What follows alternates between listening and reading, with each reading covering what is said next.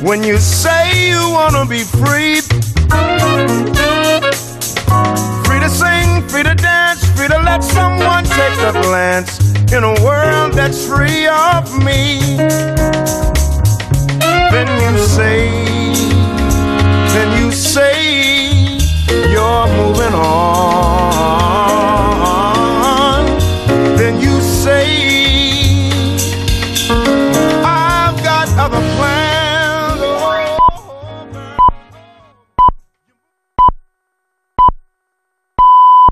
Son las 10 de la noche, las 9 en Canarias. Noticias en Onda Cero. Buenas noches. Sexto día de campaña electoral marcado por el debate sobre los debates electorales. A3 Media mantiene su propuesta de un debate a cuatro para el día 23 de abril y también mantiene su invitación a Pedro Sánchez después de que los candidatos a la presidencia del Gobierno de Partido Popular, de Unidas Podemos y de Ciudadanos hayan confirmado su presencia en el debate en la noche del martes que viene. El del debate ha sido un asunto que ha centrado parte de las declaraciones de algunos de los líderes en campaña. Escuchamos a Albert Rivera, Pablo Iglesias y a Pablo Casado. Yo quiero todos los debates eh, que hagan falta. Me parece bien que se haga en la pública y en la privada y me parece bien que participen todos los partidos que concurren a las elecciones. Así que yo, a diferencia de otros, el señor Casado he visto que no quiere un debate eh, con todos los partidos nacionales, yo sí que lo quiero. He visto que el señor Sánchez no quiere un debate en A3 Media, yo también lo quiero. Y he visto que otros no quieren debates en la pública, yo también lo quiero. La televisión pública ha propuesto un debate de candidatos a la presidencia del Gobierno el día 22 de abril. Y la televisión privada ha propuesto un debate de candidatos a la presidencia del Gobierno el día 23 de abril. Lo más razonable es que tengamos todos la responsabilidad y la decencia de ir a los dos debates. Estaré el martes 23 en A3 Media. En la propuesta que hagan, porque me comprometí, era A3 Media. También le dije a Mediaset, al cara a cara, que también aceptaba, si tiene a bien el doctor eh, Sánchez, bajar al ruedo y también hacer un debate cara a cara. Y me comprometo, si quieren hacer uno a 8, a 9, con los independentistas y con los batasunos, aunque no hace falta, porque estando Sánchez en el plató, ya están representados. También la ministra portavoz del Gobierno, Isabel Celá, se pronunciaba hoy, hablaba así de la decisión de Pedro Sánchez de acudir a un solo debate, el de la televisión pública. Será un honor para Pedro Sánchez acudir al debate organizado por Radio Televisión Española, la televisión pública de todos. Radio Televisión, además, fue el primer grupo que ofreció un debate a cuatro y, de acuerdo a ese criterio, Pedro Sánchez estará allí con la voluntad de que sea un debate propositivo y alejado del insulto y de la crispación.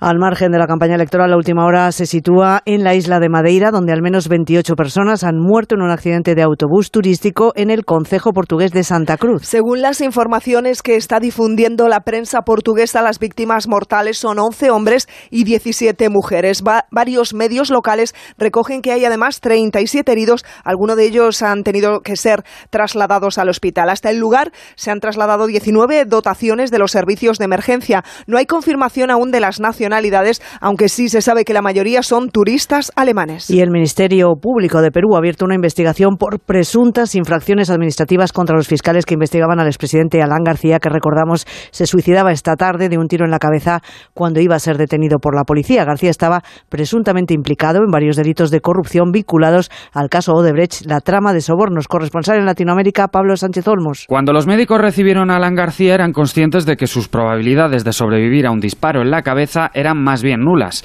Los dos orificios que provocó el impacto de esta bala, uno de entrada y otro de salida, presagiaban que lamentablemente el último deseo del expresidente peruano se iba a cumplir. La noticia ha conmocionado fuertemente a la opinión pública y ha provocado graves acusaciones por parte de sus compañeros de partido, quienes culpan a la persecución mediática y al linchamiento político de la muerte de Alan García.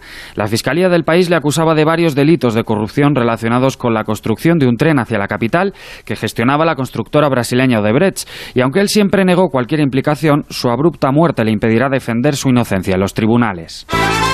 Vamos ya a conocer la actualidad de los deportes. Raúl Granado, buenas noches. Buenas noches. Tras la clasificación de Barça y Ajax en el día de ayer para las semifinales de la Champions, hoy vivimos los dos partidos de vuelta restantes para conocer a los otros dos equipos que cerrarán el cuadro. Desde las 9 de la noche se disputan el Manchester City-Tottenham y el Oporto-Liverpool. A punto de comenzar la segunda parte en ambos encuentros, en el duelo inglés gana el Manchester City de Pep Guardiola 3-2 al Tottenham de Pochettino y en Portugal el Oporto pierde 0-1 ante el Liverpool con Iker Casillas defendiendo la portería portuguesa. Además, hoy se ha disputado un partido de la Liga Francesa en el que el Paris Saint-Germain se jugaba sus primeras opciones de ser campeón de liga. El conjunto parisino ha perdido 3-2 ante el Nantes y por tanto todavía no será campeón. Aquí en España, dos noticias de renovaciones, la de Oblak con el Atlético de Madrid hasta 2023 y la de Yago Aspas en el Celta también hasta 2023. Y tenemos baloncesto en directo, Euroliga, el Real Madrid busca la victoria en el primer partido de la serie ante Panathinaikos. Vamos hasta el Wizzing Center para conocer cómo marcha el partido. David Camps, buenas noches. Buenas noches, Raúl. Al descanso en el Wizzing Center, máxima ventaja para el Real Madrid, 43-35 ante el Panathinaikos en una primera parte en la que el conjunto de Pablo Lasso ha minimizado los errores al máximo sin arriesgar solo cuatro pérdidas de balón y con el sueco Jeffrey Taylor como jugador más destacado 11 puntos y gran defensa sobre la estrella Elena Nick Calates. Descanso en el Palacio, Real Madrid 43, Panathinaikos 35.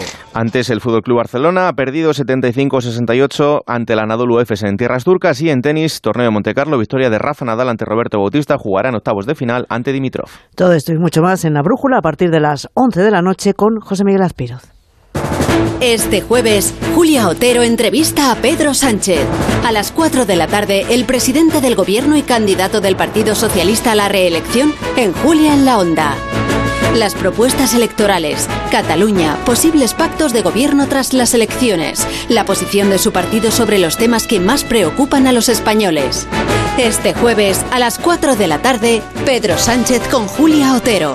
Puedes escuchar la entrevista en tu emisor habitual de Onda Cero o seguirla por streaming en ondacero.es y en la aplicación. Te mereces esta radio. Onda Cero, tu radio.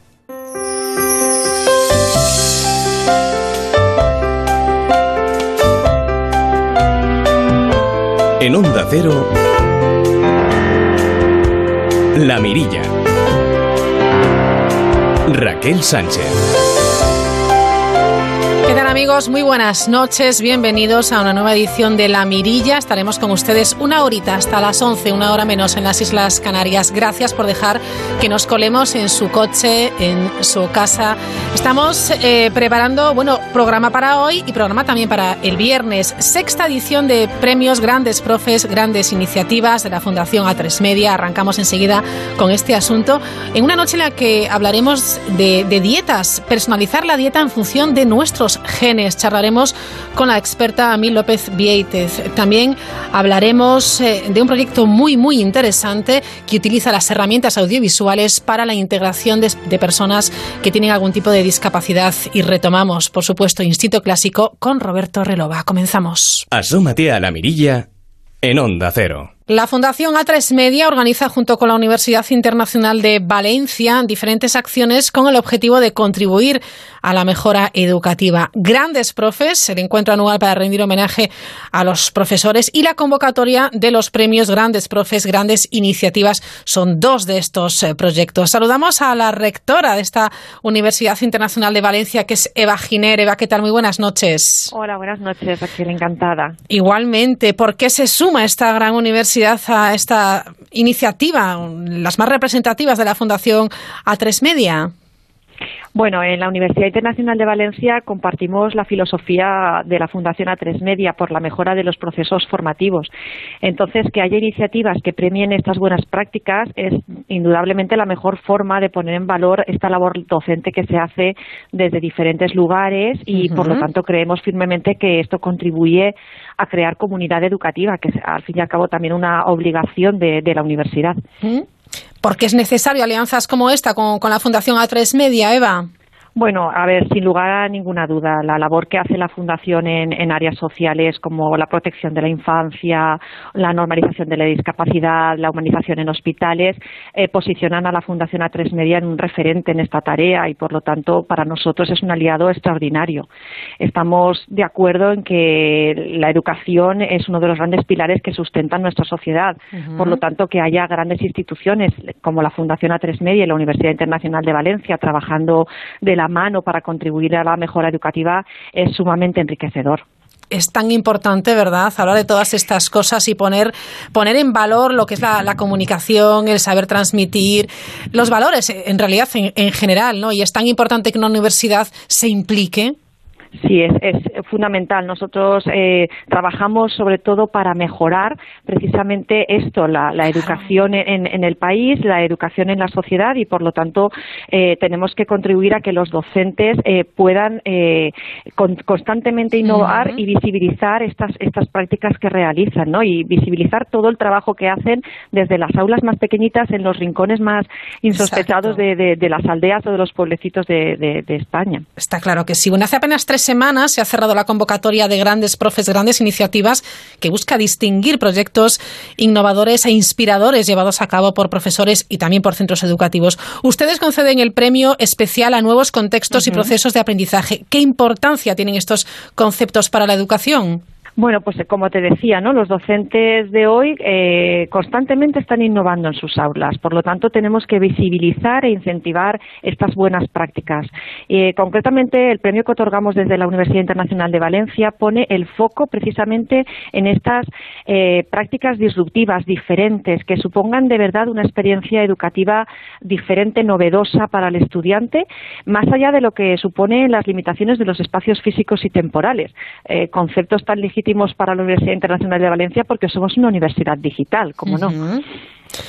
Recordamos que la Universidad Internacional de Valencia es una de las principales universidades online del mundo hispanohablante. Actualmente, actualmente tenéis eh, más de 8.800 alumnos de 66 nacionalidades diferentes, que es realmente interesante. Eva, tenemos también línea eh, telefónica con la responsable del proyecto Grandes Profes de la Fundación A3 Media, es Alicia Aguado. Permíteme que, que la salude también. Alicia, ¿qué tal? Buenas noches. Hola, muy buenas noches. ¿Qué tal? Encantada. Bueno, un placer. ¿Qué significa para ustedes contar con un colaborador como esta universidad, siendo además muy consciente de la importancia de la educación para el futuro de los jóvenes? Bueno, para la Fundación A3 Media, como, como para la Universidad Internacional de Valencia, la educación tiene un papel fundamental. Y es por ello que una de nuestras áreas de trabajo es esta mejora educativa, esta mejora educativa como motor social, con proyectos como Grandes Profes, los premios Grandes Profes e Iniciativas y, y acercar la sociedad a la educación, entre otros. Estamos convencidos de que la educación es un trabajo en equipo y por eso tenemos la suerte de poder rodearnos de grandes entidades y profesionales volcados por la educación como es la Universidad Internacional de Valencia. Una universidad que, como bien has dicho, es puntera en innovación educativa y está involucrada en la formación inicial y permanente del profesorado. Es decir, que cree como nosotros en la importancia de esta labor docente y que, y que esta, sobre todo, merece ser reconocida. Estamos muy contentos de contar con ellos, la verdad, en grandes procesos. Bueno, formar equipo con una universidad eh, como es esta, como la Universidad Internacional de Valencia está francamente bien porque los resultados serán bueno todavía mejores. Respecto a los premios, Alicia Aguado, ¿cuáles son, cuáles son los próximos pasos? ¿Cuándo eh, va a ser el, fallo del jurado? ¿Cuándo es la entrega? son preguntas que nos hacen también los profesores, la verdad. Pues ahora mismo, tras cerrarse el plazo de inscripción, estamos realizando una revisión y una valoración de los proyectos, tanto internamente como un evaluador externo que nos ayuda con esta transparencia y objetividad que queremos, que queremos conseguir. Además, en la tercera semana de mayo tendrá lugar este fallo del jurado eh, entre los proyectos finalistas y contaremos con profesionales de reconocido prestigio en la educación, como el pedagogo y sociólogo José Antonio Marina, la directora de Fundación Trilema Carmen Pellicer. Eh, contaremos también con profesores como un ganador del año pasado, Pedro Antonio Martínez, que nos emocionó precisamente con su proyecto Emocionar con las Matemáticas. Y contaremos también con representantes de la inspección educativa, sindicatos de profesores, escuela pública, privada y concertada. Realmente un equipo, un equipo bastante maravilloso y constructivo y creemos que van a salir unos proyectos también estupendos. En junio además tendrá lugar esta gala de entrega de premios, una fiesta que tenemos además muchas ganas de celebrar. además, los ganadores de las categorías generales después de, esta entrega de premios serán grabados con sus verdaderos protagonistas, es decir, los profesores, los alumnos, las familias. Iremos a sus centros y les grabaremos, contaremos en qué consisten sus proyectos y estos los difundiremos en televisión, radio y multimedia del grupo A3 Media. Además, mm, por si no hubiera poco, los ganadores de las categorías especiales, como el de la Universidad Internacional de Valencia, Samsung y Fundación Orange, recibirán sus premios específicos. En el caso de la Universidad Internacional de Valencia, es una beca muy completa de máster de Educación y Tecnología en Innovación. Realmente queda lo mejor, dar visibilidad, el reconocimiento y, bueno, disfrutar de este, de este tiempo con ellos y de sus proyectos. Bueno, es maravilloso oíros hablar a ambas, a, tanto a Eva Giner, rectora de la universidad, como a Alicia Aguado, responsable de este proyecto, porque al, al final estamos hablando de valores, de convivencia, de inclusión, de motivación, de éxito, de eh, aprendizaje, de equidad educativo, educativa, de grandes profesores que son tan necesarios, Eva Giner, usted lo sabe perfectamente, el valor de la educación es fundamental para eh, la evolución de un país. Indudablemente, como hemos comentado, es un pilar básico para la sociedad y formar a los futuros maestros es, es, algo enriquecedor para todos, pero además es constructivo. Por lo tanto, es una, es una tarea maravillosa que desarrollamos desde la Universidad Internacional de Valencia y, evidentemente, de la mano de la Fundación A3 Media en este proyecto, pues es una manera de culminar ¿no? el, trabajo, el trabajo que hacemos. Pues gracias a ambas, Eva Giner, rectora de esta Universidad Internacional de Valencia, gracias a Alicia Aguado, responsable proyecto Grandes Profes de la Fundación A3 Media, por vuestro empeño, por vuestro trabajo, porque la verdad es que así es como se va prosperando. Sexta edición, ya pensando en la séptima, ¿eh? Ojo, que ya estamos en ello, ¿verdad, Alicia? Así es, así es, pero primero disfrutemos un poquito de esta, que tenemos muchas ganas de conocer a los ganadores. Muchas gracias a vosotros eh, también por dar voz a todos estos proyectos. Es un placer. Un abrazo a ambas. Hasta luego. Muchísimas gracias, gracias Raquel. Hasta luego.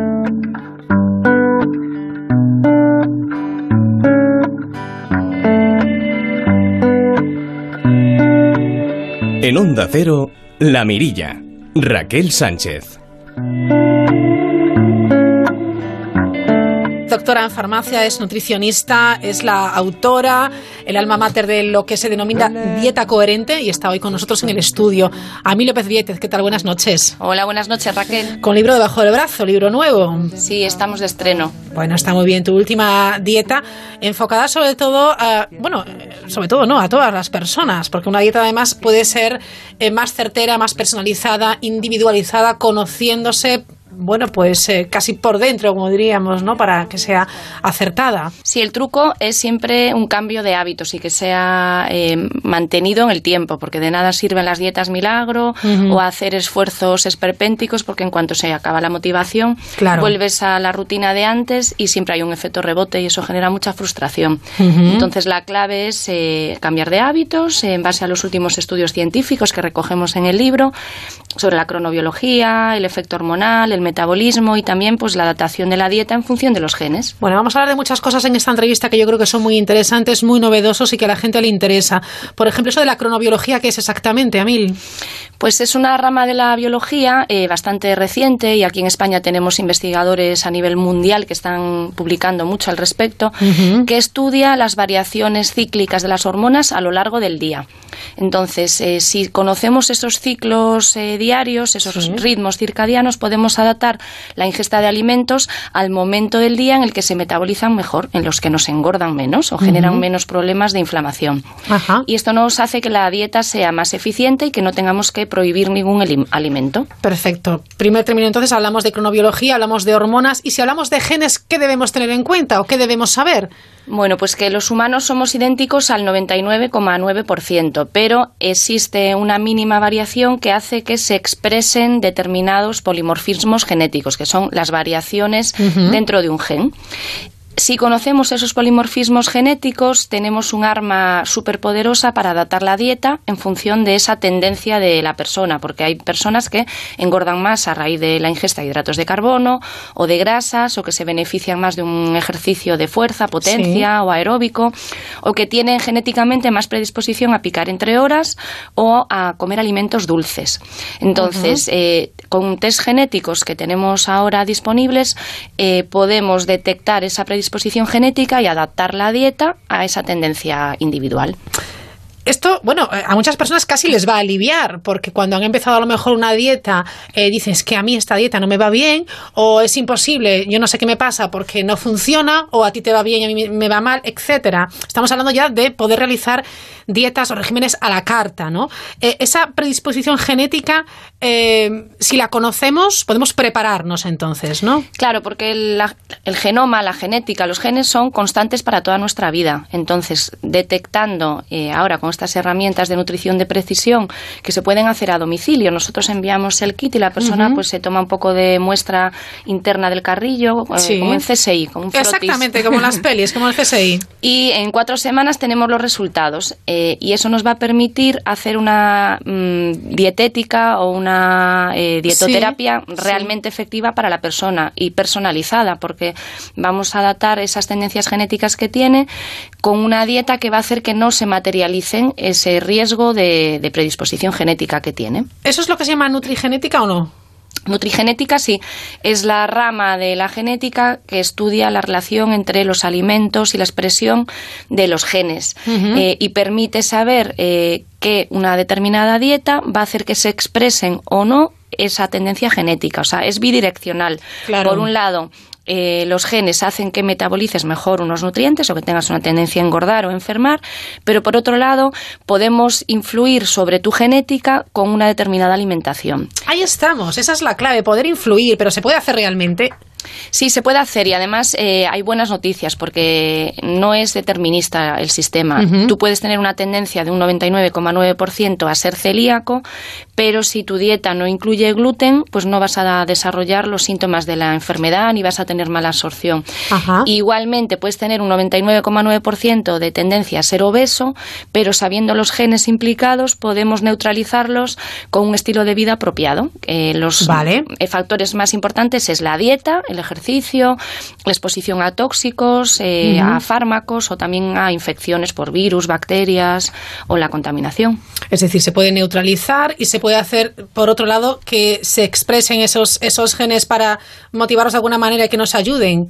Sí, eh, porque además sabemos que hay determinados factores eh, que hacen que se expresen los genes de la obesidad. Por ejemplo, comer Tema después importantísimo la obesidad. Comer después de las 3 o cenar después de las 9 o picotear entre horas o comer por aburrimiento son factores que ya están eh, genéticamente eh, asociados estadísticamente significativamente también a una mayor eh, tendencia a aumentar de peso, de grasa y de perímetros, de contorno de cintura y de Ajá. cadera.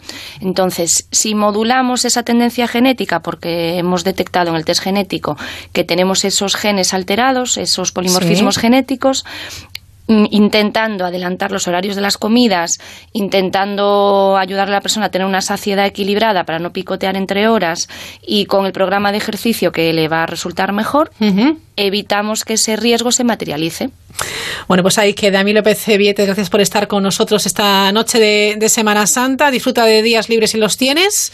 Sí, mañana tocará un poco de cocina Sí, en familia. Efectivamente, así que habrá que disfrutar, por supuesto. Muchísimas gracias y enhorabuena por tu trabajo. Gracias, Raquel. Un beso. Onda Cero. El próximo 19 de mayo vuelve a Parque Warner la marcha Objetivo Bienestar Junior con Helios. Podrás disfrutar de la marcha, las mejores atracciones y los personajes más divertidos. Más información en marchaobjetivobienestar.es. Te esperamos, con la colaboración de la familia de Tomates Helios, compartiendo buenos momentos desde 1901. The Globetrotters. Ven a flipar con las nuevas locuras de los magos del baloncesto. Este año los fans son los principales protagonistas en un espectáculo con mates imposibles y nuevos trucos. De gira por España del 10 al 19 de mayo. Entradas en proactiv.es y puntos de venta habituales. Hola Nuri, ¿qué tal la Semana Santa? Hola, Bea. Pues muy mal. Nos robaron en casa al día siguiente de irnos al pueblo y tuvimos que volver corriendo. ¿En serio? ¿Y cómo fue? Pues me llamó mi vecina diciendo que tenía la puerta abierta y la cerradura forzada. Nos desvalijaron la casa entera. Protege tu hogar con Securitas Direct, la empresa líder de alarmas en España. Llama ahora al 945 45 45 o calcula online en securitasdirect.es.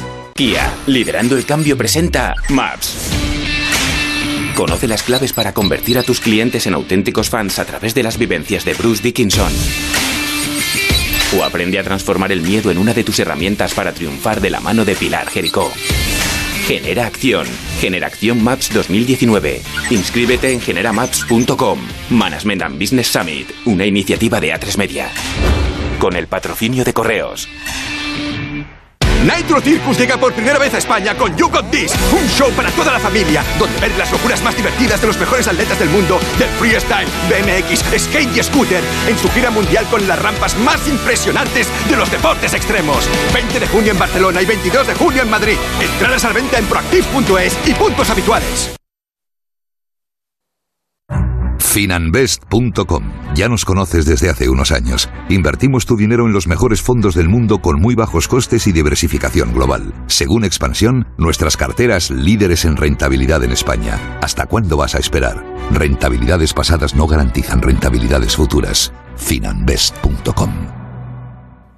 Llega el karaoke de la voz a Madrid, en Gran Vía 46. Vive la experiencia del programa. Canta delante de hasta 400 personas o haz de coach pulsando el botón rojo si las actuaciones te convencen. Abierto de viernes a domingo en distintos horarios y sesiones. Infórmate y compra tus entradas en karaokelavoz.com. Una voz inconfundible que transmite credibilidad y cercanía. ¿Cuántos correos estamos recibiendo y mensajes en redes sociales, tanto en Facebook como Twitter, de personas que se han ido fuera de nuestro país? ¿Qué tan lejos como están muchos sigan sintonizándonos fielmente todos los días? Una combinación perfecta de información y entretenimiento. Un programa de calidad. La radio bien hecha, la buena radio, es la radio elaborada, es la radio trabajada, que sale a la antena pues, con, con esas garantías. Julia en la Onda. Tardes de análisis y debate, de participación, de rigor y de ingenio. De lunes a viernes desde las 3 de la tarde con Julia Otero. Te mereces esta radio. Onda Cero. Tu radio. En Anexia nos encargamos del proceso de renovación y transformación digital de tu empresa. Te ofrecemos soluciones para aumentar la productividad, mantenimiento de sistemas y redes, software a medida, páginas web, apps. Entra en anexia.es y mejora la competitividad con soluciones informáticas a medida. Nos encantan los retos y queremos transformar el futuro de tu empresa en presente. Recuerda, anexia.es, tu partner tecnológico. Si no lo veo, no lo creo. Ocasión Plus inaugura en Alcobendas su séptimo centro en Madrid. Ya son 12 centros a nivel nacional y para celebrarlo, 15% de descuento en todos los coches a partir de 10.000 euros. Sí, sí, 15% de descuento. Solo hasta el 17 de abril. Vete de vacaciones estrenando coche. Ocasión Plus ahora también en Alcobendas. Y en Getafe, La Roza, Rivas, Collado Villalba, Móstoles, Villaviciosa y en ocasiónplus.com. Onda Cero Madrid, 98.0. El ático tiene un diagnóstico muy positivo. La alta concentración de espacio y luminosidad corroboran que se encuentra en un estado totalmente saludable. Quizá una pequeña intervención para quitar la pintura y está listo para darle el alta. Ana es doctora y sabe de medicina, pero no de vender casas. Por eso, si tú quieres vender la tuya, elige la opción más rápida y profesional con Gilmar. 900-121-900. Y tranquilo, eh, que no se puede saber de todo. Mm, estos tomates soleados con berberechos al pilpil están buenísimos. Y este dúo de croquetas de queso de tetilla y carabinero, espectacular. Un día de estos tenemos que hacerlas, cariño. Que las haga yo, quieres decir. ¡Qué morro! Mejor las comemos aquí. Atrapallada, cocina gallega, gallega de verdad. Paseo de las Acacias 12 junto a Embajadores. Dices que ya no puedes más y lloras con facilidad. Te encanta el olor. Les hablamos ahora de un proyecto Más que la vida, Más que vida en gallego, dirigido por el cineasta y productor gallego Rubén Ríos. Consiste en un cortometraje y un documental que fue rodado con personas con capacidades distintas. Fue además una de las candidatas en la última edición de los premios Goya en la categoría de mejor documental. Esta obra de ficción acaba convirtiéndose en la primera experiencia audiovisual teniendo como protagonistas a personas con discapacidad y estando además entrelazadas a un reparto artístico de primera categoría, como eh, los reconocidos actores Javier Gutiérrez, Cristina Castaño, Mariana Carballal o Estíbaliz Veiga. Rubén Ríos desarrolla el método DIMBY, desarrollado por Claqueta Coqueta y financiado por la Fundación 11 y con fondos europeos. Surge así este proyecto audiovisual Vida más Vida. Me voy por donde vine con mi voz, con mi voz. Cuando nosotros estamos actuando, no somos nosotros, somos las otras, otras personas. Efectivamente. Eh, facer transmitir o que o director quer transmitir ao público. Si, si las actrices tienen que hacer el papel de reírse, hay que reírse. Eh, fam- fama y dinero. Pero iso non facilita a vida. Podeche quitar algún problema. Eu conozco xente que ten moitos cartos e que non ten nin por asomo o sorriso que tedes vos. Nin ten quen nos cuide ás veces, que é moi triste. Vamos a facer unha curtametraxe. Vais a chamar Vida. E vos ides ser os protagonistas. Ay, Dios mío. Eso no es emocionante, ¿eh, señores. Rubén Ríos, ¿qué tal? Muy bien, Raquel, aquí encantado de estar contigo. Bueno, reconoces estas voces, por supuesto, ¿no? Sí, estas voces, pues ya ves, ya son parte de no solo de un proyecto, sino como bien se llama este proyecto de, de mi vida y de la de mucha gente, porque está cambiando la vida de mucha gente. ¿Cómo surge este proyecto Vida, luego Más Vida? Pues Raquel, yo llevaba 10 años trabajando aquí en Galicia como actor. Eh, conocí la profesión eh, por dentro, ¿no? entre bambalinas, como se suele decir. Y después de esos 10 años en la serie Libro de Familia, pues mm, mm, siempre colaboré con colectivos eh, en exclusión social porque yo creo que un micro, una cámara, pues te da, digamos, una trascendencia a tus palabras de que la gente lo escucha más, ¿no? Entonces a raíz de ahí, pues siempre tuve la idea desde el año 2003 que colaboré en el barco de Valdeorras, era con un colectivo, fue mi primer contacto con la discapacidad intelectual. Me quedó ahí algo, pero con muchísimo miedo al principio, ¿no?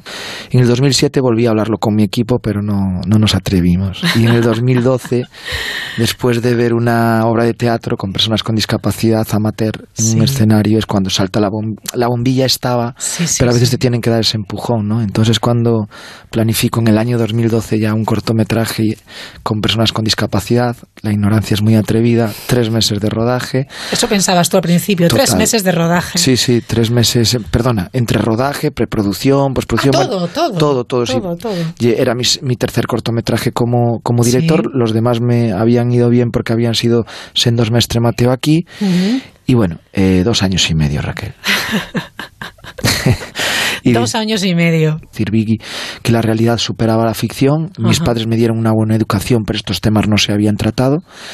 Y, y entonces, pues a raíz de ahí digo, hay que grabar el proceso, como la propia vida. Entonces, nada, estuvimos casi dos años y media do- y medio grabando el proceso, de ahí sale el documental Mais Vida y después sale el cortometraje Vida, que si este proyecto es distinto a otros, es que las tramas de ficción que se tocan en el cortometraje no nacen de la creatividad de guionistas, que también los hubo y muy buenos, Estivaliz Veiga, Jacobo Paz, sino de, su re- de la problemática, realidad y sueños de las propias personas con discapacidad que después nosotros llevamos a papel. Qué proyecto tan rico, tan enriquecedor. Pero cuéntanos un poco cómo se trabaja, cómo se utiliza la herramienta audiovisual para visibilizar, para integrar. Nosotros lo que nos dimos cuenta cuando acabó Vida y Más que acabaríamos de rodar finales del 2015, pues nos dimos cuenta de que mm, estábamos abriendo unas ventanas que no estaban abiertas, entraba luz y era como una luz que a nosotros después vino otro miedo, decir, oye, ¿qué hacemos con todo esto? Porque esto es muy potente, sobre todo cuando la gente, Raquel, veía nuestro proyecto. Que cuando tú ves vida y más vida hay un antes y un después, en este ámbito y en otros muchos. Entonces, a raíz de ahí es cuando yo empiezo, acaba el rodaje, uno de los protagonistas me da un abrazo fuerte y que se ve en el documental y yo digo, "Uf", y le digo inconscientemente esto no acaba aquí. Y entonces a raíz de ahí, cuando yo me iba para mi, ca- mi casa, cuando veía lo que hacía nuestro proyecto, cómo nos llamaban profesionales del ámbito educativo, del ámbito Algo se estaba despertando ahí. ¿verdad? Claro, claro, y dices que, que solo hago cine, que solo hacemos cine, que nosotros vinimos a hacer un corto e irnos, ¿no? Pero aparecen esas ventanas, cada día entra más luz y entonces ves que das más luz con tu trabajo a, a personas que te mandan correos electrónicos, cartas en correo. Y entonces es cuando dices eh, estamos haciendo algo que, que que cambia la vida de las personas. Evidentemente, este en un primer proyecto, mm, desde el principio, no se hizo como un proyecto de productora para, para digamos, eh, sobrevivir o hacerlo parte del negocio de una productora. Pero es la única forma de que estos proyectos también sean, eh, se tomen en serio. Sí.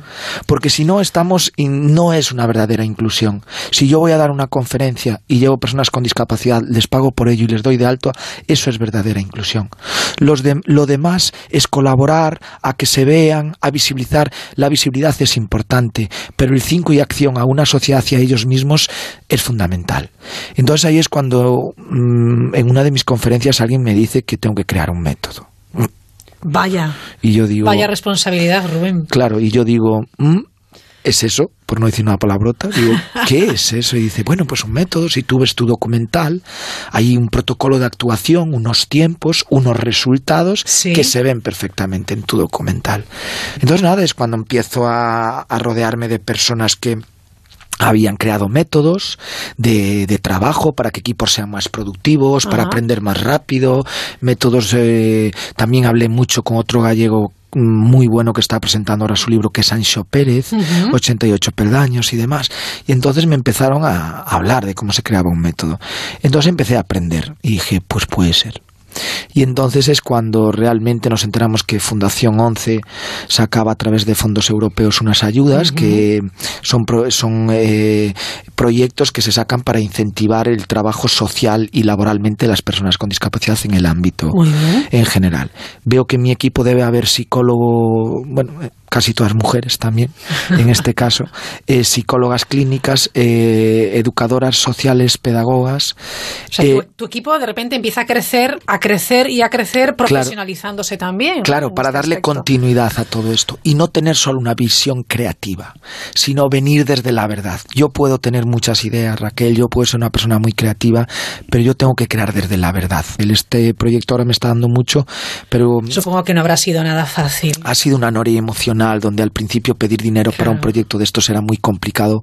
Podría ser, Raquel, que el corto al final no tuviese el impacto que tiene. Y la sociedad necesita el documental y el cortometraje. Es verdad. Es decir, porque si van al cortometraje y no ven eh, el do de pecho de cada una de esas personas, dicen, pobrecitos, lo han intentado, qué bien, qué bien lo han pasado. A mí esa frase no me valía.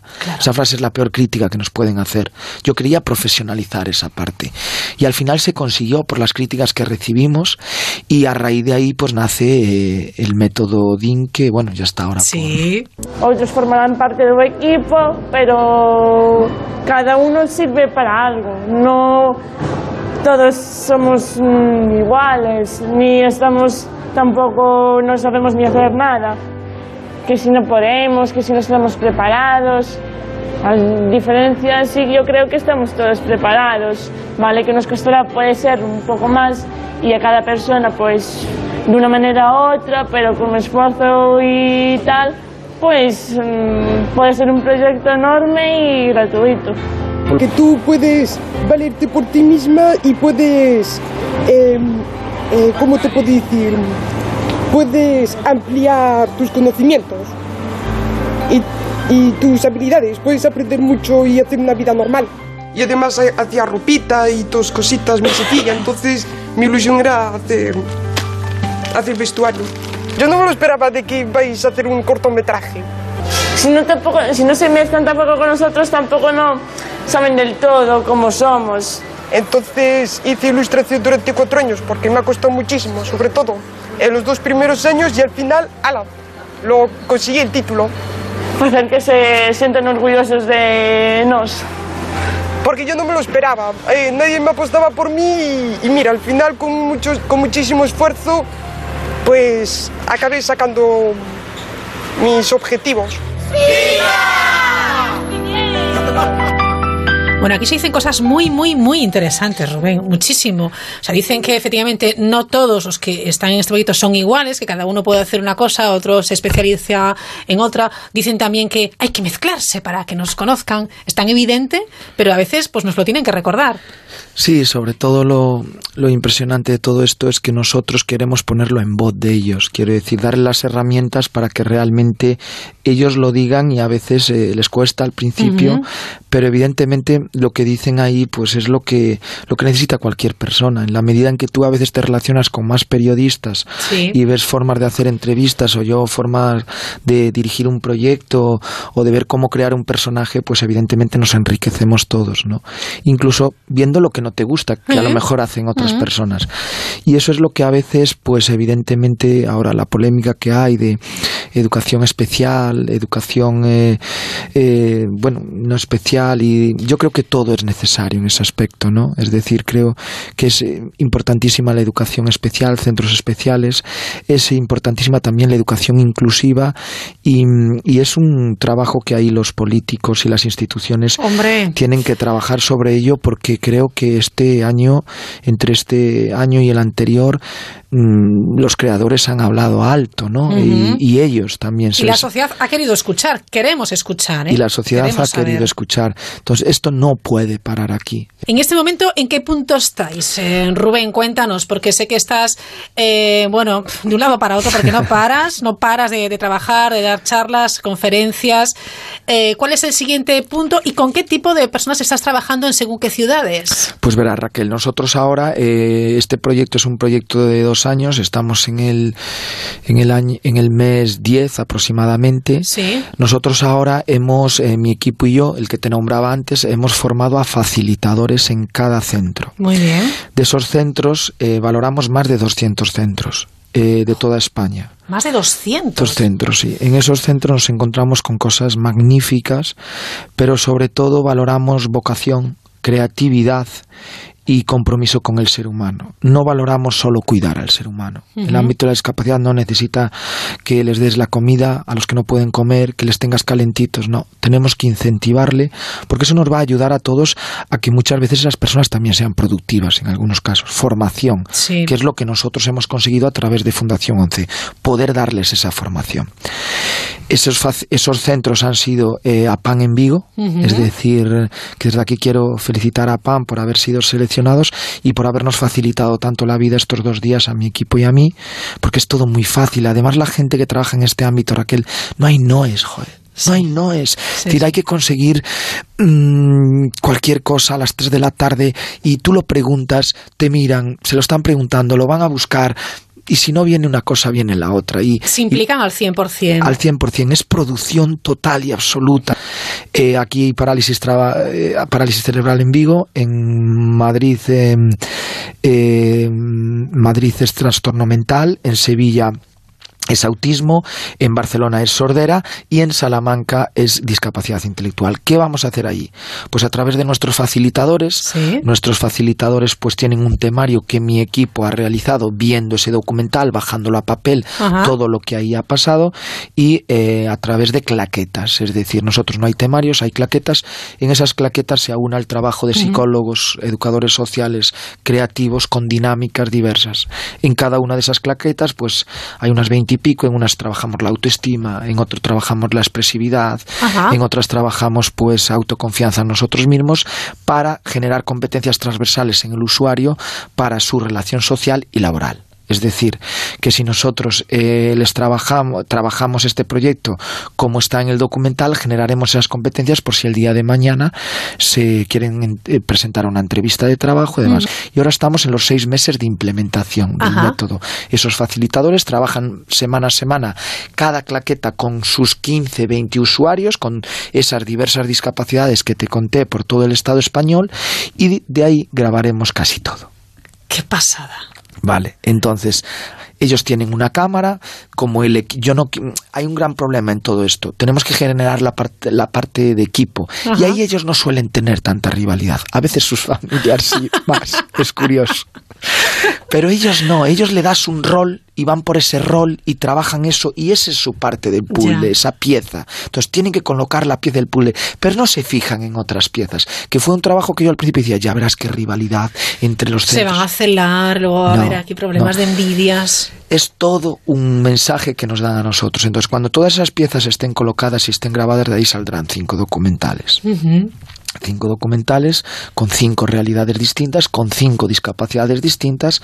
Esos documentales serán vistos por el equipo de guion y por locos cuerdos creativos como yo, y con esa verdad, viéndola en imagen, decimos, vale, vamos a la ficción. ¿Qué es más impresionante o qué impacta más, la realidad o la ficción? Vamos a verlo. Es curioso que a las familias le impacta más el cortometraje ¿Sí?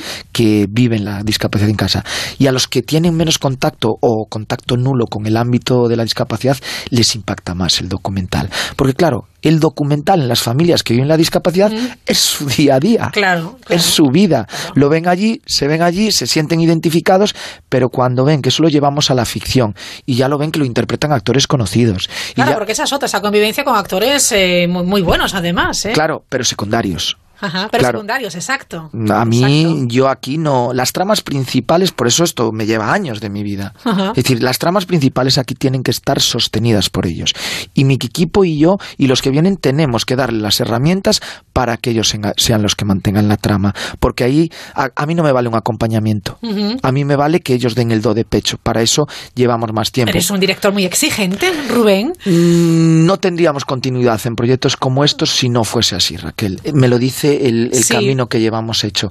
Porque realmente cuando tú ves que uno de ellos no, no estudia un papel, pero lo acaba estudiando y que después mantiene un ritmo y que después va avanzando, eso es lo que yo les puedo dejar a esas personas, aunque no acaben siendo actores después, porque no podemos ser ilusos diciendo que, que formo actores. No. Yo eh, intento, eh, a través del cine, las herramientas que nos regala el cine, ponerlas a disposición de un colectivo, pero no puedo ir diciendo que formo actores, Sí. porque realmente sería poco cauto por mi parte. Bueno, pues es un proyecto que no puede parar. o sea, No va a parar. No puede parar, es imposible, no lo vamos a dejar que, que muera en ningún momento porque tiene que tener esa continuidad para seguir avanzando, visibilizando y normalizando. Totalmente, esa es la Por palabra. favor, normalizando, que ya está bien. Rubén Ríos, gracias por estar hoy con nosotros. Gracias a ti, Raquel, y a vuestra emisora por hacer eco de, de esta realidad. Un placer. Asómate a la mirilla en Onda Cero.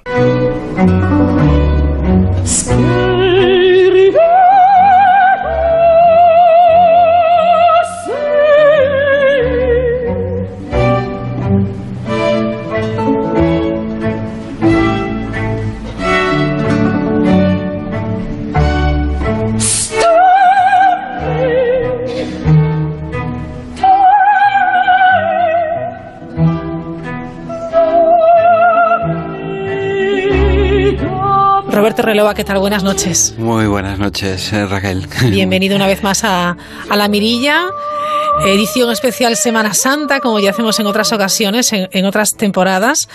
Eh, hoy Roberto Relova, nuestro experto, nuestro musicólogo de, de cabecera en Onda Cero en, en La Mirilla, nos trae unas piezas hermosísimas para hablar un poco del, del dolor sin dramatizar. Pero es cierto que la música siempre ha sido un soporte muy interesante para dar salida al dolor, al sufrimiento y también al deseo, por supuesto. Por supuesto. Bueno, antes de nada, mil gracias, eh, Raquel Sánchez, eh, de verdad por invitarme una vez más. Eh, me encanta colaborar contigo, que hagamos programas juntos tan atractivos y tan Mm. sugerentes y que siempre dan pie, como tú bien decías, a el- los soportes musicales, cómo nos acompañan continuamente, ya sea desde la tragedia, des- del dolor, de la alegría, la felicidad. Y vamos a eso, a desdramatizar. Estamos en Semana Claro. Santa y siempre se ha hablado de misticismo, espiritualidad. Bueno, esto que escuchábamos es un área china que se siente abandonada, ópera de Händel, ópera barroca, Händel, el grandísimo maestro de los sentimientos, de los afectos. Ujú. Creo que es uno de los grandes manipuladores de nuestros afectos, de nuestros sentimientos. Es un compositor, bueno, pues por ejemplo, como en esta introducción que escuchábamos, el- el- la, la famosa aria a mio cor, eh, que además es un ejercicio para un cantante, una cantante por, eh, por esa, esa frase, cómo la va desplegando. Y precisamente, al mismo tiempo que vamos a hablar de ese dolor, vamos a hablar de técnica y de técnica vocal. Por ejemplo, pues en efecto, este tipo de, de soprano que estábamos escuchando y cómo utiliza eh, Händel eh, unas frases tan largas, tan expresivas, en las que además compromete un poco la respiración de- del intérprete, Ujú. precisamente para conmocionar y emocionar al público, al oyente. Bueno, ¿qué más nos has traído para el programa de, de hoy, Roberto? Yo traigo hoy algo que a mí eh, lo he descubierto recientemente porque es reciente también eh, Sí. su, su salida al mercado y es que además a, a- a los guitarristas eh, eh, les va a gustar mucho y a, los, a, la- a las personas que aman la música antigua, renacimiento final, barroco, pues les va a gustar también mucho y además estamos hablando de una grandísima figura estelar ya, o sea, eh, que es Philip Jorowski, el famoso contratenor, eh, que ha grabado un, un- un recital con sus amigos, ¿no? Bueno, esto Mira qué cuando, bien. cuando un señor No hay mejor digo- que hacerlo con los amigos. Eh, cuando un divo llega muy alto, pues empieza a hacer este tipo de conciertos. Es jovencísimo, pero bueno, ya ve que es su, su mundo. Pero se acompaña de otro muchísimo más joven.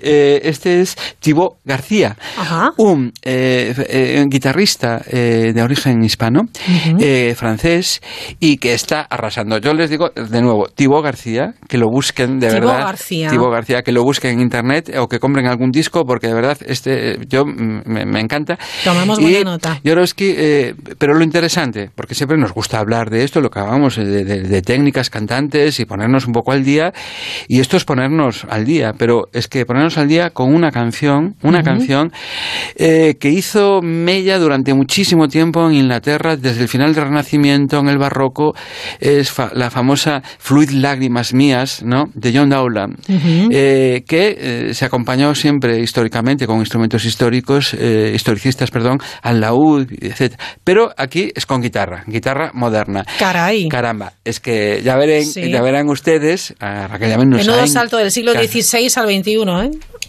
y el texto, de verdad, eh, yo solo un poquito, si sí. me das permiso, Raquel, Claro. eh, fluid lágrimas mías, brotad de vuestras fuentes, exilado para siempre, lloro mi pérdida. Allí donde el pájaro negro de la noche canta su dulce infamia, allí podré vivir yo triste y abandonado. Esta es, eh, John Dowland la elige para su famosa arte de la melancolía. Cuando en el Renacimiento final y en el Barroco en Inglaterra se habla ya oficialmente en el arte, en la música de la melancolía, por algo será, Sí. y entonces esta se vuelve la canción favorita de las personas que se sienten tristes. Bueno, muchas veces hablamos, ironizamos de las canciones del verano y de canciones Sí. tristes como el Nemekitepa, etcétera, que yo soy el fan número uno de esa canción del Nemekitepa. Bueno, pues este es el Nemekitepa de alguna forma, la canción más triste que pueda haber, Eh, pero también ¿eh? ahora lo vamos a escuchar Venga, y que el allá. público, los oyentes digan,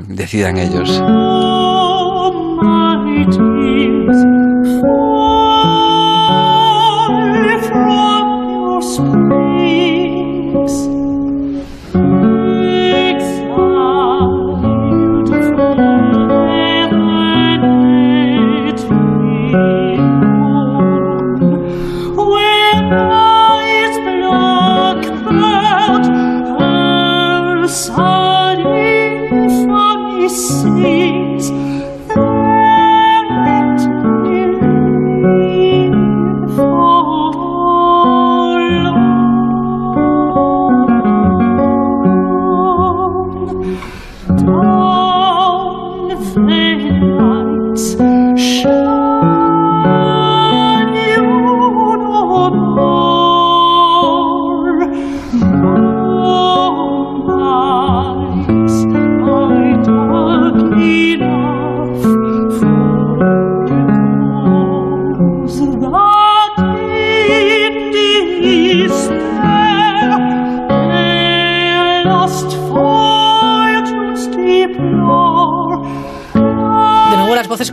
con, con nosotros y muchas personas pensarán que esto es una voz de mujer.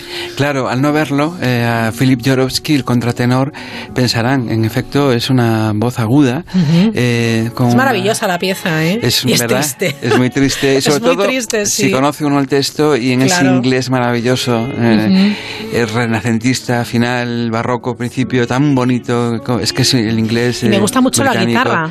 Guau, la guitarra es que. Me encanta. Este, este Tibo, Tibo García, no lo olviden decirlo, porque, sí. ya- bueno, es que eh, en los círculos guitarrísticos me imagino que, Ujú. que- que- bueno, me imagino no, está reconocidísimo como un grandísimo ya intérprete con su un grandísimo admirador de la, de la, de la obra española, de música española. Evidentemente, si toca guita- guitarra, guitarra española, Claro, claro. tiene que ser heredero de esa tradición por familia y por, por instrumento musical. Bueno, pues anotamos bien, eh, eh, desde luego, y les animamos a los oyentes, por supuesto, a, a indagar, a buscar y a disfrutar de esta canción tan triste. Dowland, eh, yo lo digo en castellano, Fluid Sí. Lágrimas Mías, tú lo dices en inglés, eh, con Jorowski y Thibaut. García. Perfecto.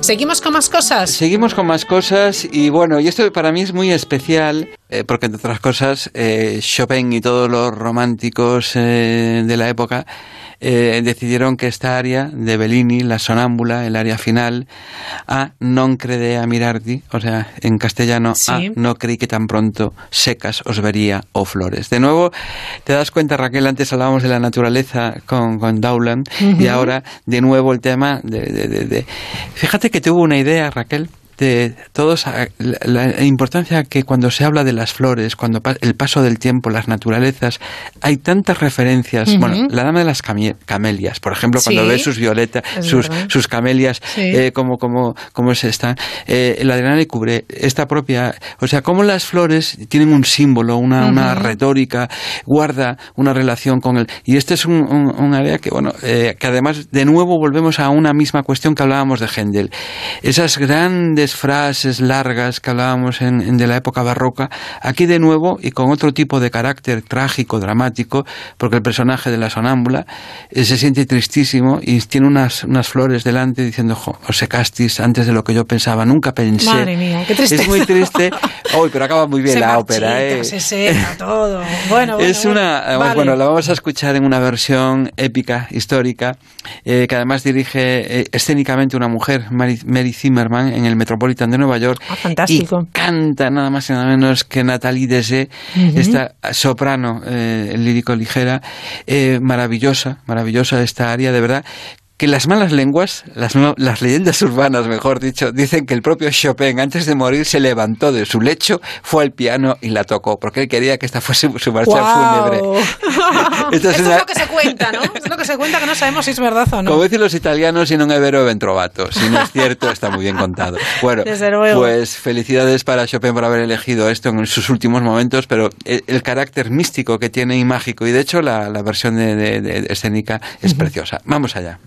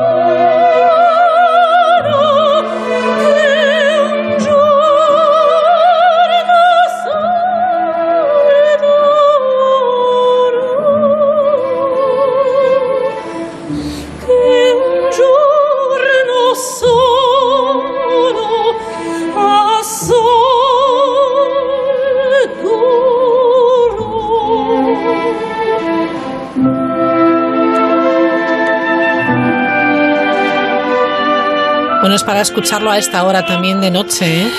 Qué bonito. Eh, qué bonito como Qué ya- bonito, qué triste. Qué Ambas triste, cosas. eh, Sí, y además, bueno, la, cómo os marchitasteis como el amor, que solo un día duró, ¿no? O Ujú. sea, lo efímero. Esa es otra de las obsesiones Sí, claro. que el ser humano, ¿no? Todo lo, cómo pasa, cómo fluye Todo todo tan sí. rápido, ¿no? Eh, ese planteamiento filosófico de la Grecia antigua, todo fluye, todo pasa, ¿no? Y debe de permanecer, y permanece ese recuerdo, bueno, pero la verdad es que este es un, como escuchábamos, cómo empieza esa frase tan larga, tan que mí me parece increíble, como, como el dominio de la expresión, de las famosas melodías cantables que tanto le gustaron, por ejemplo, pues eso es cierto, no es leyenda urbana, al propio Chopin y que, que le inspira, ¿no? Fantástico. Bueno, pues eh, no es la última pieza que vamos a escuchar hoy. No, vamos a escuchar, eh, pues nada más y nada menos que teníamos que escuchar algo de ópera. Esto era ópera, pero una Sí. ópera eh, que ya mañana también se quiere, el Viernes Santo hablaremos de ello, pero una ópera, Caballería rusticana mm, En la que Mascagni, eh, bueno, la, la la lleva la acción nada más y nada menos que al domingo de, de Pascua, ¿no? Ah, qué bien traído. Eh, Semana. Santa, Claro. claro. Semana Santa. Con lo cual es el, el famoso Regina Celli, eh, que además canta una de nuestras queridas y más admiradas mezzosopranos, cantantes que vienen mucho por este programa, el famoso Regina Celli, que lo canta Lina Garanca. Sí, efectivamente. Entonces, bueno, lo vamos a escuchar y en todo caso lo, lo, lo, lo comentamos Venga, después. Sí, eh, sí, un texto religioso dentro de una ópera, una escena operística. Fantástico